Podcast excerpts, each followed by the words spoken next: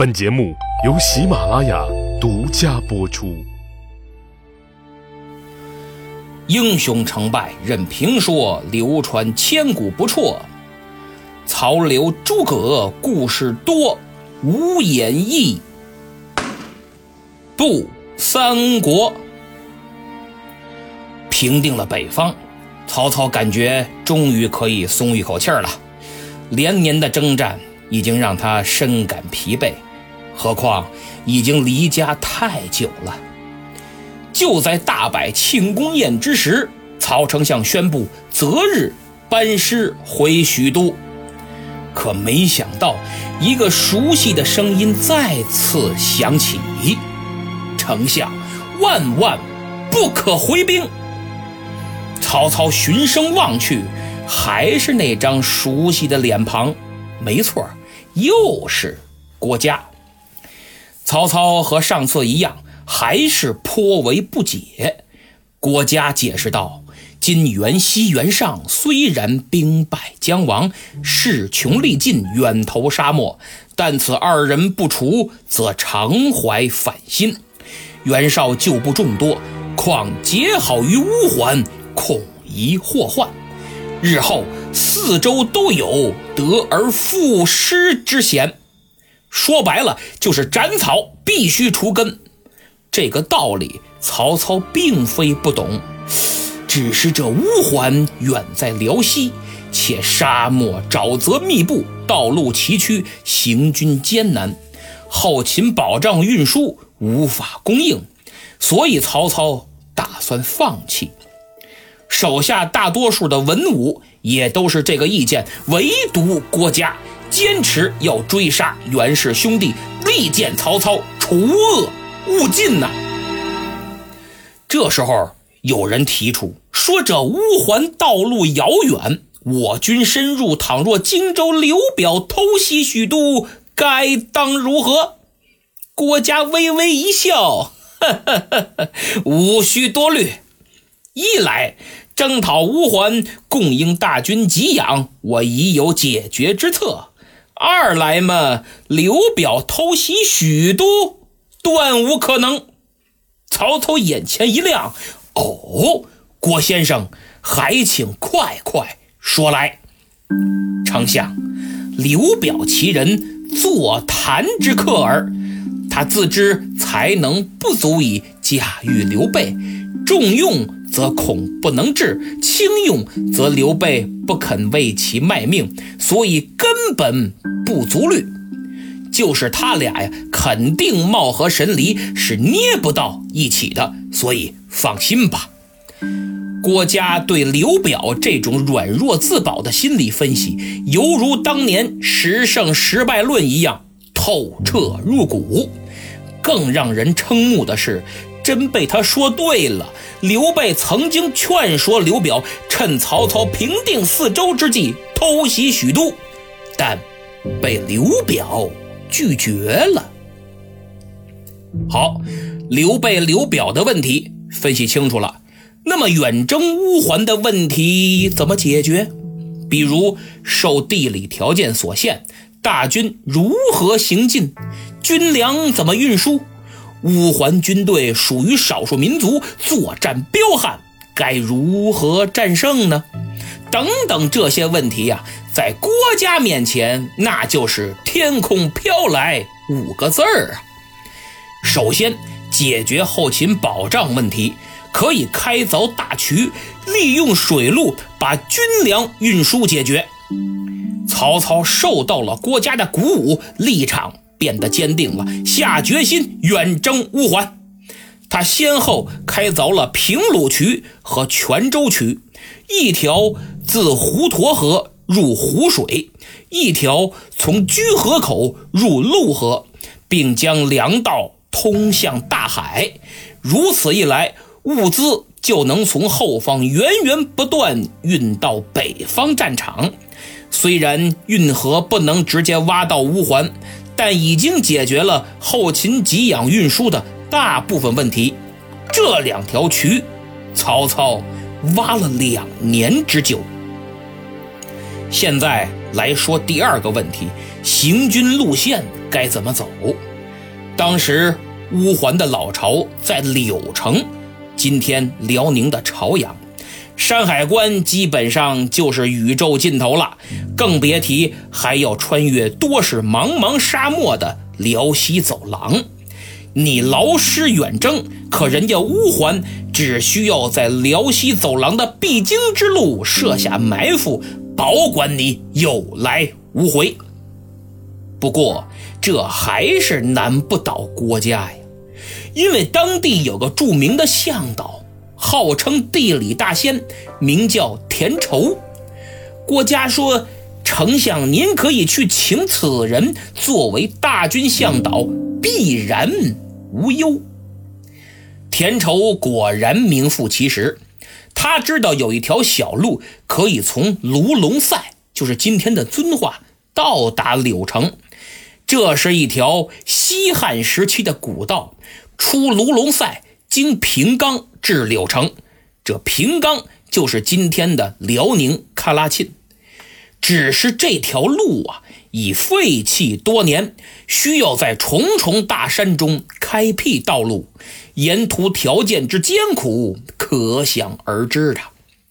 郭嘉再次献策：丞相，我军千里奔袭，兵贵神速，应该弃掉辎重，轻装前进，攻其不备。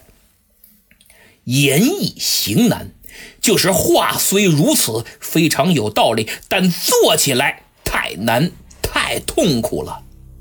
当踏上征途，曹操才明白这条路为何被废弃。二百里没有水，路边更是一粒粮食都没有，饿极了杀战马吃，渴透了自己打井。原文是掘地三四十丈方得水，更要命的是，出发时已是农历八月份了，东北的寒潮已经开始，基本上相当于抗美援朝时第九兵团从福建急招入朝作战的状态，悲壮惨烈。这是什么精神？是与天斗其乐无穷，与地斗其乐无穷，与人斗其乐无穷的斗争精神。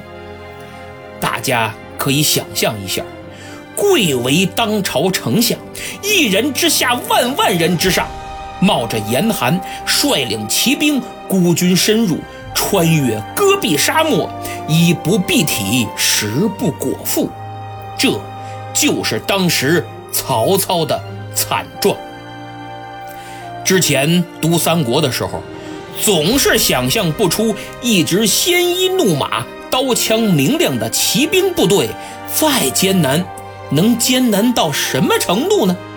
直到几年以后，我看到了抗日战争时期缅甸远征军惨渡野人山的图片和文字，我才终于有了画面感。在队伍当中。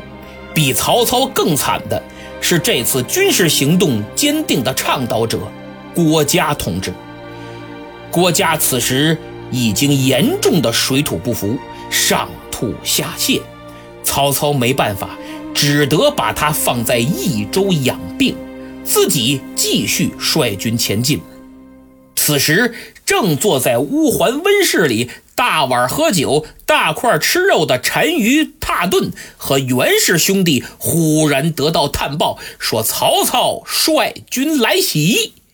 踏顿不慌不忙，把嘴角的油渍擦了擦，带着一脸轻蔑的表情，召集了骑兵。他擦亮马刀，准备迎接曹丞相。双方在白狼山遭遇。当帕顿看到这群衣衫褴褛、犹如乞丐一般的军队时，眼中再次流露出蔑视的目光。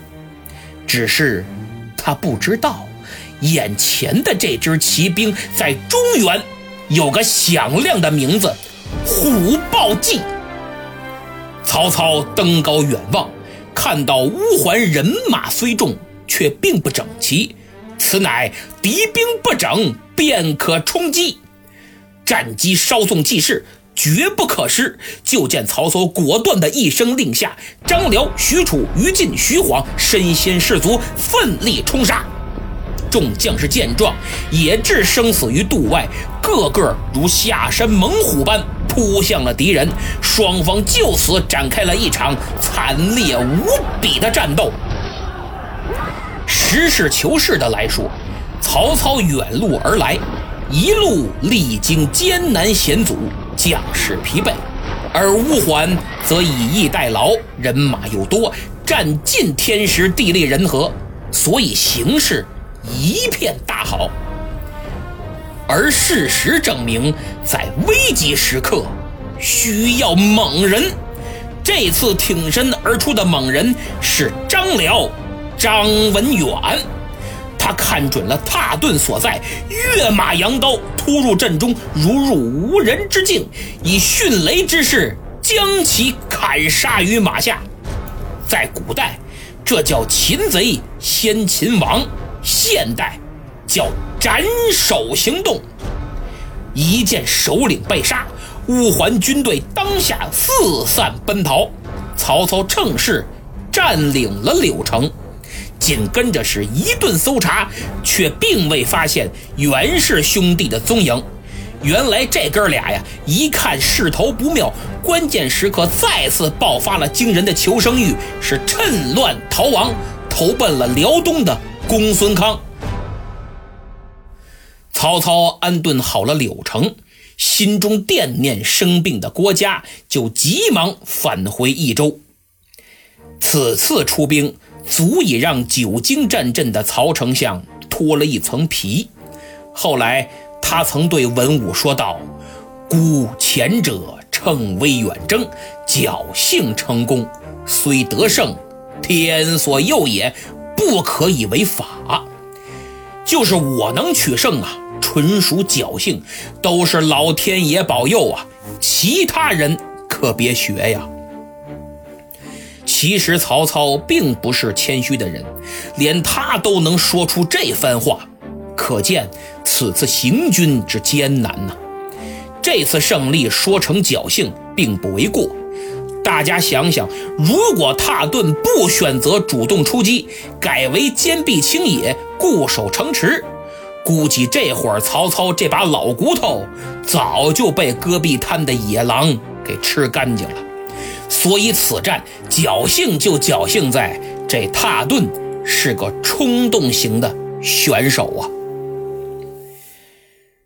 曹操紧着往回赶，但还是怕什么？就来什么。当到了益州，他最挂念的郭嘉同志已然静静地躺在了灵柩之中，去世数日。曹操放声痛哭啊！奉孝死，乃天丧吾也，当即昏厥在地。众人一看，赶紧过来搀扶呼救。等曹操醒来，仍旧悲痛不已。他哭着说：“诸君年齿，皆孤等辈，唯奉孝最小。吾欲托以后事，不期中年妖王，使吾心肠崩裂矣。你们都是我的同辈，年纪相仿，唯独郭家最小。”我是打算对他托以后事的呀，可为何如此年轻就离我而去呢？真让我肝肠寸断。郭嘉是河南颍川人，今河南禹州，这里堪称三国的智囊之乡。不仅郭嘉来自这里，我们所熟知的荀彧、荀攸、郭图、辛毗，还有猛将淳于琼，以及后文的陈群、钟繇、钟会、徐庶，更有三国鬼谷子之称的大仙级人物水镜先生司马徽，都来自河南颍川。能与之相比的，可能只有出了六十一名开国将军、素有将军县之称的湖北红安了。郭嘉死时年仅三十八岁，所以曹操才痛惜他如此年轻却中年夭亡。我想有人会问，说曹操身边智囊如云。荀彧、荀攸、刘烨、贾诩、程昱、满宠，个个都是运筹帷幄的高手，都有洞察人性、化腐朽为神奇的奇谋妙策。那为何在曹操眼中，郭嘉却略高一筹，乃至于要托付后事呢？我们来看看郭嘉的经历。他二十岁学成出世，和所有年轻人一样。有着一腔热血和抱负，当时他仰慕袁绍的名望，便投于袁绍门下。但经过长时间相处，发现袁绍可以招贤纳士，却不懂得如何使用这些人才，便认定袁绍不值得托付终身。于是六年后弃袁绍而去，一年后转投曹操。曹操慧眼识人，立刻引为知己。在《三国演义》中，郭嘉出场次数不多，但都是点睛之处。在辅佐曹操的十一年中，几次关键性战役的背后，都有郭嘉坚定的身影。从横空出世的十胜十败论，到此次平定北方，再到远征乌桓，如果。我们把谋士简单的分为能谋和善断两种，那么荀彧等人都属于前者，而郭嘉则是囊括两种，也更侧重于后者。打个比方，能谋者会对你说：“老板，咱们现在有一百种方案弄死敌人。”善断者则迅速选定一种最直接、最有效的方案。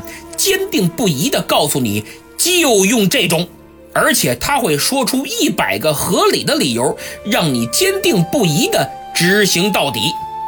由此可见，能够选出最佳方案，并且执见谋略，敢于坚持正确的意见，这就是郭嘉的优点，也是他与别人的不同之处。如果把谋略也简单的分为战术和战略两种，那么其他人属于前者，而郭嘉属于后者。战术运用于一城一地一战之中，而战略则是放眼整个大局，考虑的是曹操整个霸业的战略部署。比如这次他坚持要曹操除恶务尽。斩草除根，正是为今后可以安心南下做通篇的布局。曹操作为最高决策者，所有人必须以他为核心。但同时，曹操又是孤独的，只有郭嘉敢于设身处地的站在他的立场上去洞察时局，分析得失，制定战略。正是由于他那算无一策的谋略、洞悉人性的机敏和勇于坚持的果断，曹操才会引为知己，才会提到自己百年之后托付后事，要把自己的儿子也交给郭嘉辅佐。后人对郭嘉评价颇多，更有传言说他是西王母娘娘的。昆仑镜转世，什么鬼才不死，卧龙不出等等各种奇闻，但都不足一论。不过，如果他能活得再久一些，在一年后的赤壁之战中，诸葛亮、周瑜、郭嘉的对垒，将会给这段历史增添更加亮丽的色彩。只可惜历史。没有如果，一代伟人毛泽东对他大为赞赏，称赞其才识超群、足智多谋、出谋划策、功绩卓著。郭嘉之后，曹操再无郭嘉。郭嘉的从人取出一封书信，交给了万分悲痛的曹操，说这是他留给丞相的遗书。曹操看罢，更加难过。众人见曹操处理完了郭嘉的后事，却一直按兵不动，始终未提征讨辽东一事，不由得感到奇怪。曹操却说：“不用进兵。”过几日，公孙康自然把二袁的人头送来。这正是郭嘉遗书的内容。他告诉曹操，如果我们进兵辽东，公孙康出于自保，必然拼死抵抗；但如果我们按兵不动，公孙康必然杀二袁，以结好丞相。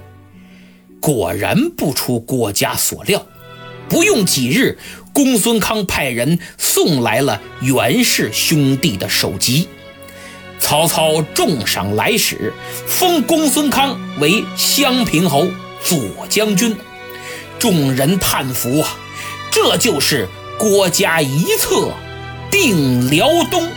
后人有诗叹曰：“天生郭奉孝，豪杰冠群英，腹内藏经史，胸中隐甲兵。”运谋如范蠡，决策似陈平。可惜身先丧，中原栋梁清。此时是建安十二年，公元二百零七年。从官渡之战算起，曹操历经了七年，终于平定了整。个北方，把天下战局的主动权牢牢地把握在了自己的手中。大战告捷，曹操下令扶运郭嘉灵柩，大军班师回许都。回师途中，曹操路过河北昌黎的碣石山，登高远眺。面对着波涛汹涌、波澜壮阔的大海，他心中翻涌不止，壮志凌云，胸怀天下。曹操不由得诗兴大发，当即写下了著名的《观沧海》。他借景抒志，充分表达了自己建功立业、统一天下的雄心壮志。一千七百多年以后。另一个人也来到了附近，面对大海，他同样借这雄伟壮丽的景象，抒发了自己踌躇满志、建立新中国的豪情壮志，赋词一首。其中下阙写道：“往事越千年，魏武挥鞭，东临碣石有遗篇。”萧瑟秋风今又是，换了人间。这个人，我不用说名字，大家都知道。这首词叫做《浪淘沙·北戴河》。不知道这场跨越千年时空的心灵对白，彼时的曹丞相，日后的魏武帝，您？有何感想呢？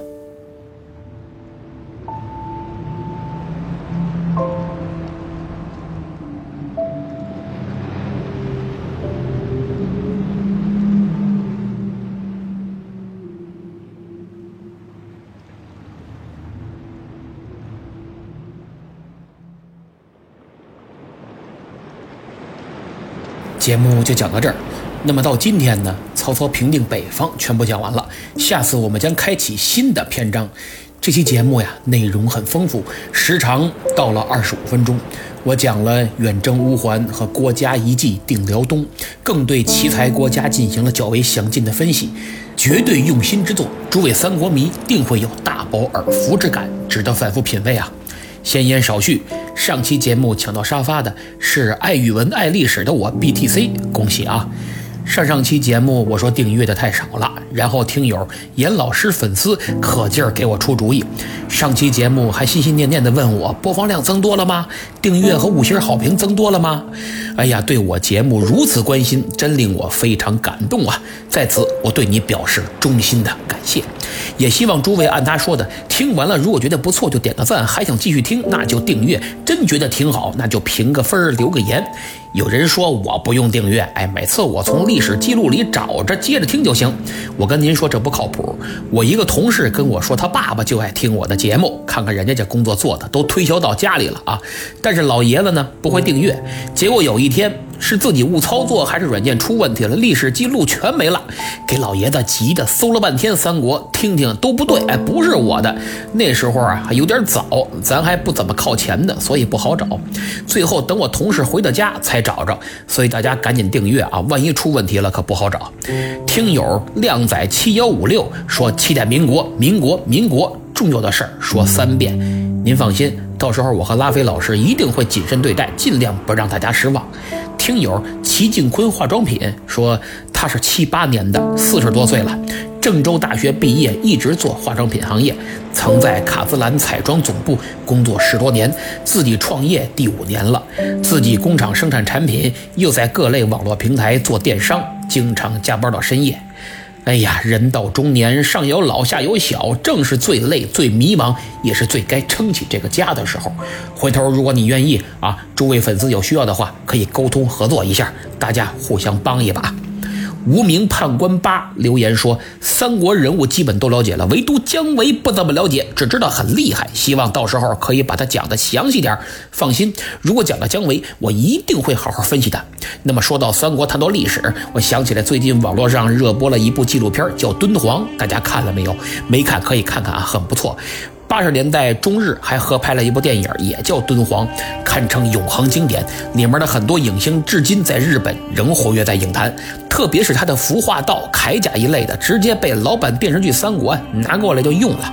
那么今天正好推荐一个西马精品敦煌壁画绘本，五十幅壁画原图的黑白线稿，赠送彩色铅笔和勾线笔，零基础就能画，不管是大人小孩，只要三步就能画出插画效果，使你为国宝上色的同时，还能舒心减压，得到一片禅境。有需要的朋友，请点击节目购物车图标前去查看。最后说几位求点名的朋友，他们是小旭求点名儿幺八七八八八零 DKFG 和。我是三国忠实粉丝，这三位朋友，那么好，今天就到这儿，咱们下次再见。